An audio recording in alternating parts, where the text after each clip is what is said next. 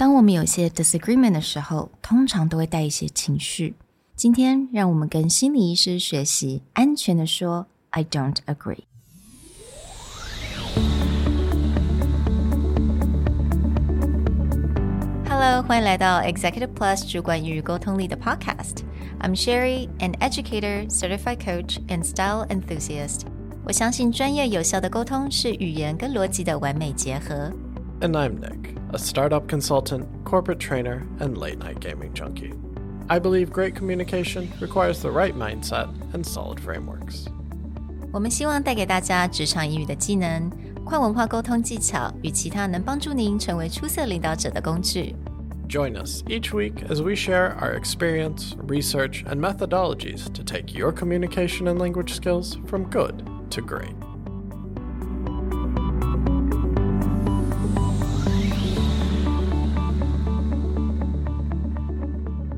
Hey, everybody. Welcome back to the Executive Plus podcast. It's the beginning of the year, but we're all anticipating those moments where this tranquil, peaceful start of a new chapter can turn into a disagreement. So, how do you have a disagreement, or how do you tell someone, I don't agree, but in a way that can promote productive conversation? 最近我看到了一个心理医生就在分享啊，因为常常我们如果人跟人之间有一些 disagreement，我们都会带一些情绪进来。那当然在职场上面的也不例外。但是呢，通常因为有这些情绪，可能会让我们的 conversation 就没有办法非常的有价值。所以呢，他就教了一些方式，让我们能够回应或者是表达我们并不是很同意，但是同时呢，还是可以让这个 conversation 这个 dialogue 能够进行下去。With our first sentence, we've all had that moment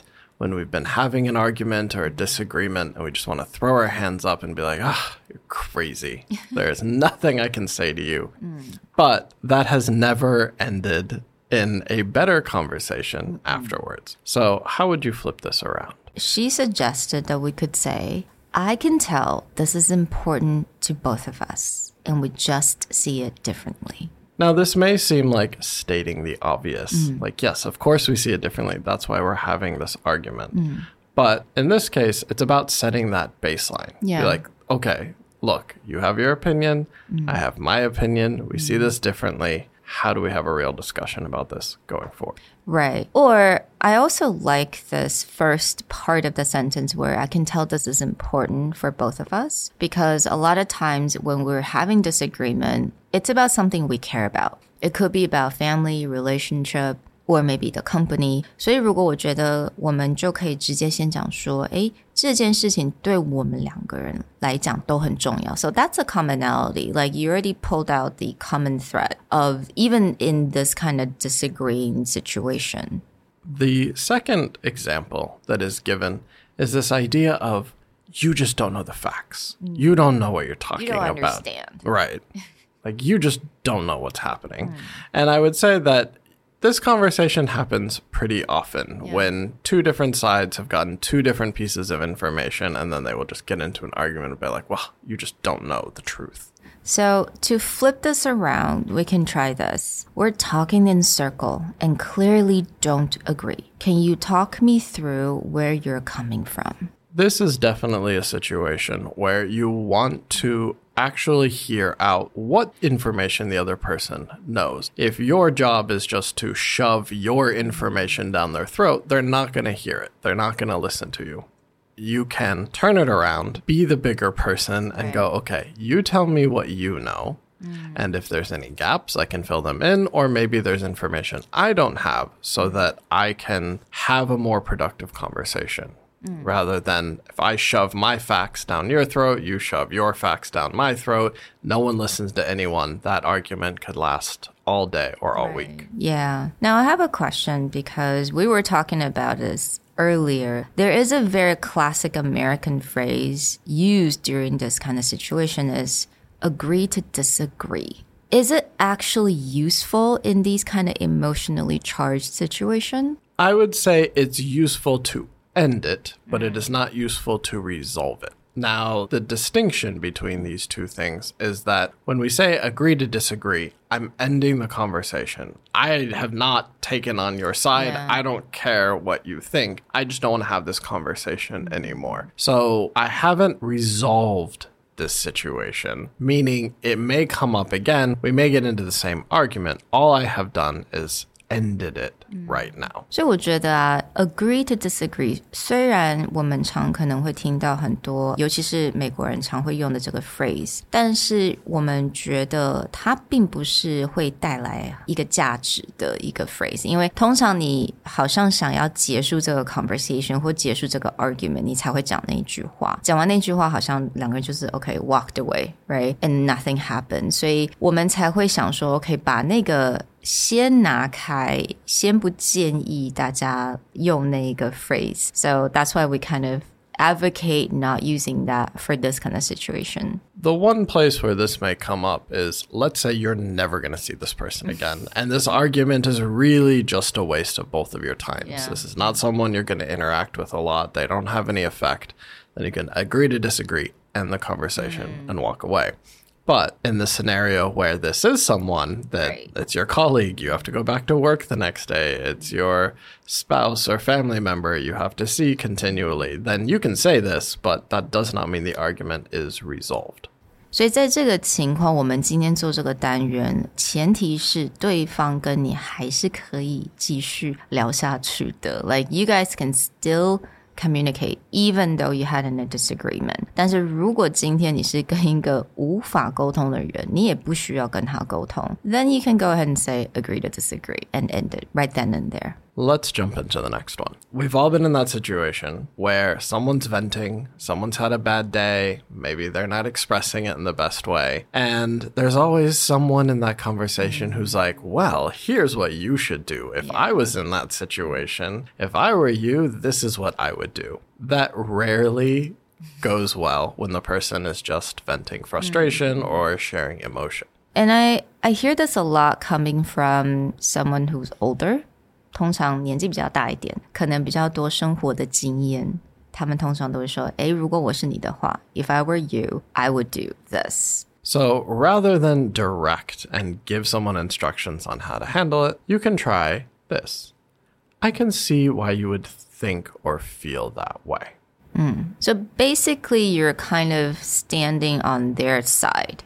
You're validating their feelings. And it's important to validate the feelings. That doesn't mean you have to validate the action. But in this case, you're validating the feelings. You can let them have the feelings and then talk through perhaps the logic. But if you jump straight into, well, here's the logic of how to solve your problem, if someone is still in the emotion, Right. they're not going to hear you.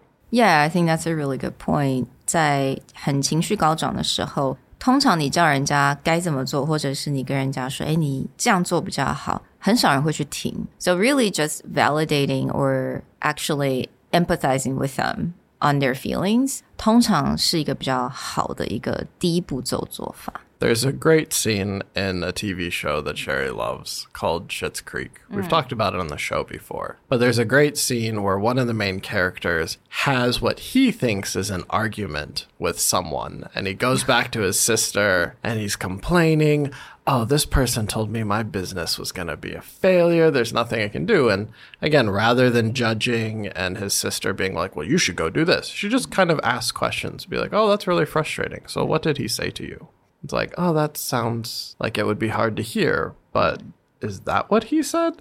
and she kind of talks him into this moment where he realizes like the other guy actually didn't insult him at all. It was just his own insecurities. But again, his sister didn't go in there and like attack or tell the brother he was wrong or tell the brother that the other side was wrong. She just kind of listened, validated his feelings, and then asked questions until he realized, like, oh, maybe I'm being dramatic. Like, wait, I think I'm the one that accused my business as a failure.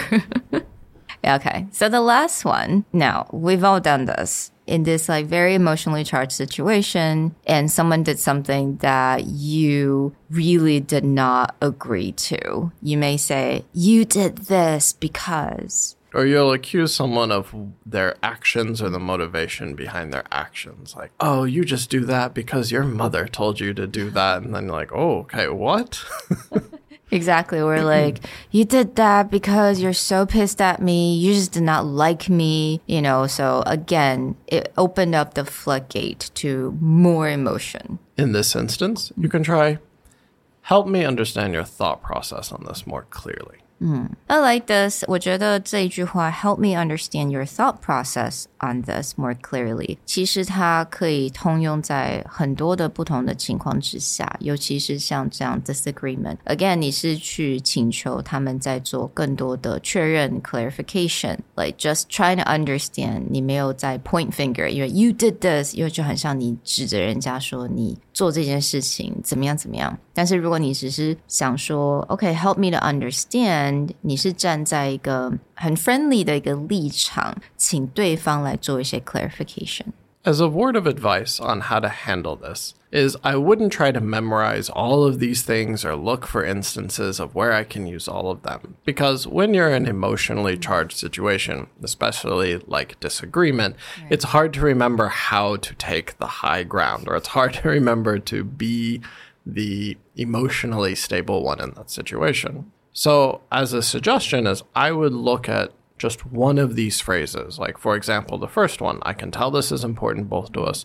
We just see it differently. And really internalize that and just focus on that mm. to begin with, rather than look for mm. phrases for very specific situations. Because in that heated moment, it's not so easy to be like, oh, I have a good phrase for I'm this. gonna pull up this handouts from Notion. Right. So take a look at these, hmm. try to take just one in, and then think about okay, the next time in a emotionally charged situation, what is the one kind of mantra I can come back to as a way to stabilize my emotion initially and perhaps the other side's emotion? We hope this helps and that the next time you're in a disagreement, you can find that one phrase to get back to so you can have a good conversation rather than a bad disagreement. We'll talk to you guys next time. Bye. Bye.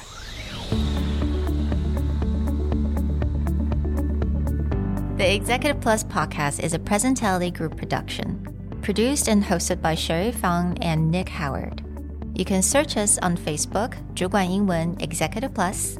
you can also find us on Instagram, Communication R&D, and email us at sherry at epstyleplus.com.